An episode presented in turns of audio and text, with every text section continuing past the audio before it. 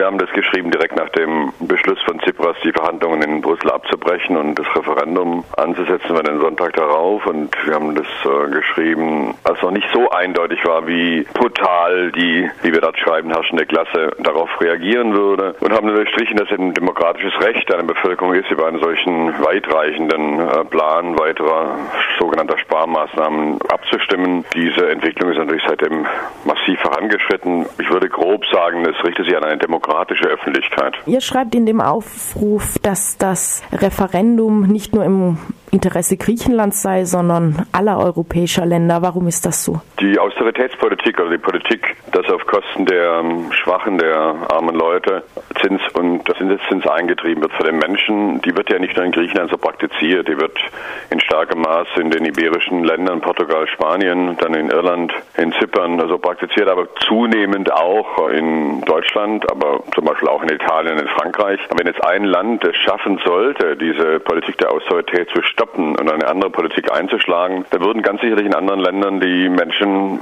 aufatmen und sagen, dass das ein Beispiel dafür ist, was gemacht werden kann. Und es könnte sein, dass eben dann zum Beispiel in Spanien äh, Podemos äh, oder in Portugal äh, Linksparteien an Bedeutung gewinnen könnten und in Spanien zum Beispiel im November eine neue Regierung gestützt auf PSOE und äh, Podemos äh, die Regierung bilden können anstelle der Rechtsregierung unter Rajoy. Das heißt, äh, was in Griechenland passiert, wird in ganz Europa eine riesige Bedeutung haben. Der Aufruf wurde wurde nicht nur in Deutschland veröffentlicht, sondern auch auf Griechisch in der griechischen Tageszeitung EFSIN, eine linke Tageszeitung. Außerdem wurde er in Englisch und Französisch auch veröffentlicht. Was gab es denn bisher für Reaktionen? Mein Eindruck ist, das haben Sie ja in der Einleitung auch gesagt, dass äh, schon in größerem Maß eine demokratische Öffentlichkeit in Deutschland und Europa Interesse und Solidarität mit dem Thema Griechenland zeigt. Insofern glaube ich, dass es repräsentativ ist für einen erheblichen Teil der Bevölkerung in Deutschland, der normalerweise in den Medien nicht zum Wort kommt, wo es so erscheint, als wäre das, was in der Bildzeitung, aber auch in den sogenannten Qualitätsmedien vorgesagt wird, wonach die Griechen halt nicht sparen können,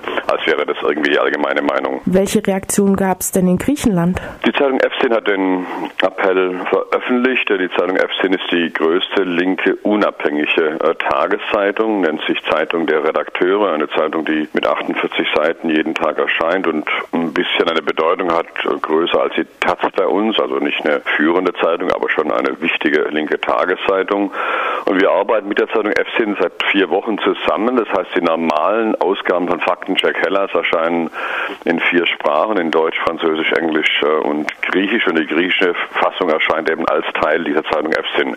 Das hat schon eine bestimmte Bedeutung und vor allem eine Bedeutung, weil es aus Deutschland kommt, weil man von da nicht ohne weiteres diese Art von Solidarität erwartet. Sie haben jetzt schon Faktencheck Hellas angesprochen, die Zeitung, aus deren Herausgeberkreis eben auch die Erklärung heraus verfasst wurde. Und vielleicht noch ein Wort zu dieser Zeitung. Was war die Motivation dahinter, eben aus Deutschland so eine Stimme laut werden zu lassen, die sich mit Griechenland befasst und auch in mehreren Sprachen dann veröffentlicht wird? Die Gründe für die Gründung der Zeitung Faktencheck Hellas sind eigentlich ganz banal, hängen mit dem Titel zusammen. Das heißt, als ich im März, glaube ich, mitbekommen habe, wie wie Tag für Tag angebliche Fakten über Griechenland äh, verbreitet werden, die ja demagogisch sind, die Desinformationen äh, darstellen. Dann hat meine Lebensgefährtin sie mir gesagt, wir müssen unbedingt äh, Gegenfakten bringen und diese Fakten checken und prüfen, die über Griechenland verbreitet werden. Und wir haben dann diese Titel Faktencheck Hellas gewählt mit dem Untertitel Solidarität mit der Bevölkerung in Griechenland. Übrigens in Griechenland heißt der Untertitel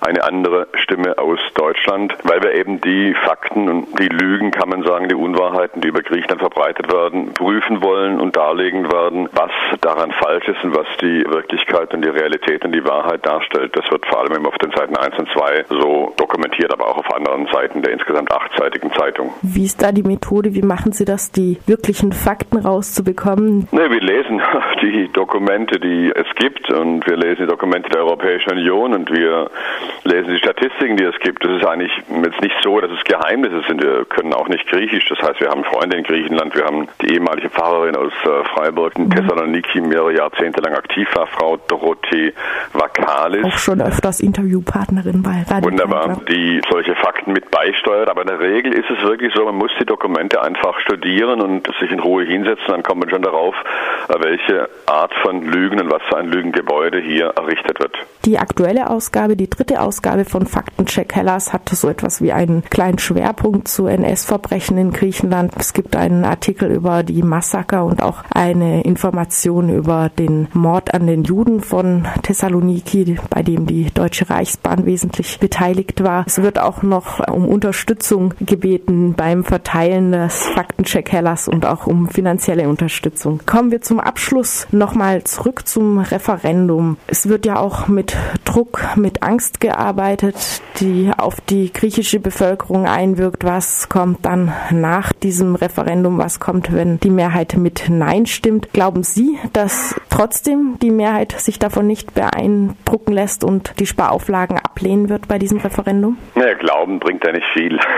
Man kann nur sagen, ähm, es gibt Umfragen, die sagen, dass eine knappe Mehrheit momentan das Nein, das Ochi unterstützt. Das kann auch kippen zu einem knappen Ja. Das ist alles möglich. Die erpresserische Politik ist gigantisch, die in Griechenland betrieben wird. Die Unternehmen fordern ihre Belegschaften auf, mit Ja zu stimmen, dass sie sonst pleite gehen würden. Vor allem die Bankautomaten sprechen eine klare Sprache. Die Bankautomaten sind im Grunde zum Teil wichtiger als die Demokratie. Also Bankomat versus äh, Demokrat. Das ist eine riesige Problematik. Das heißt, die griechische Regierung hat gedacht, als sie im letzten Sonntag das Referendum einberufen hat, dass die ELA-Kredite, das sind die täglichen Kredite für die griechischen Banken, auf alle Fälle bis zur Abhaltung des Referendums eben weiterhin die Banken unterstützen würden. Und die EZB, die Europäische Zentralbank unter Mario Draghi, hat eben kurzerhand äh, die ELA-Kredite eingestellt. Und damit mussten die Banken geschlossen werden und die Bankautomaten auf 60 Euro pro Ausgabe pro Tag begrenzt werden. Das ist natürlich eine brutale Maßnahme, die ja bisher noch nie in Europa gab. Es gab sie ein paar Tage in Zypern